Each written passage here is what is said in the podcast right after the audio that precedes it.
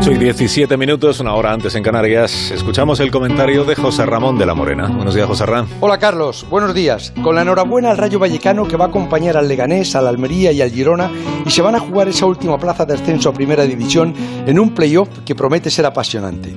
Y con el cariño hacia el Logroñés, el Sabadell y todos sus aficionados que tras un año en el fútbol profesional vuelven al infierno de lo que antes conocíamos como la Segunda B junto con el Castellón y el Albacete.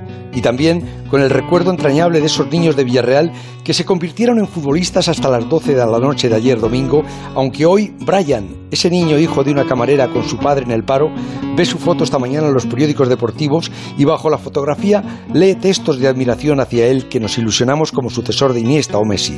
Porque a la hora de soñar, nosotros, los mayores, somos más exagerados todavía que los propios niños.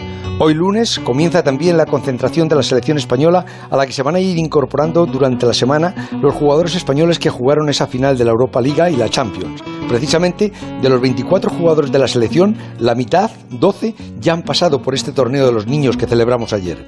Hay algún cable desconectado todavía de esa selección de Luis Enrique a nuestros corazones. No sé exactamente cuál, pero hay algo que aún no nos ilusiona del todo.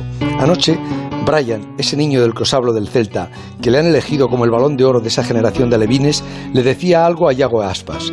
Yago, no estés triste por no ir a la selección, que tú eres nuestro ejemplo.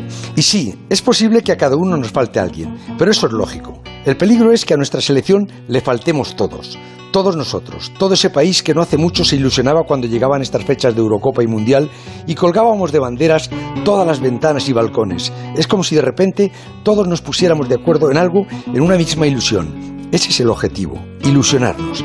Pero necesitamos que Luis Enrique y esa selección tan suya nos ilusionen. Está en su mano y hoy pueden comenzar a hacerlo.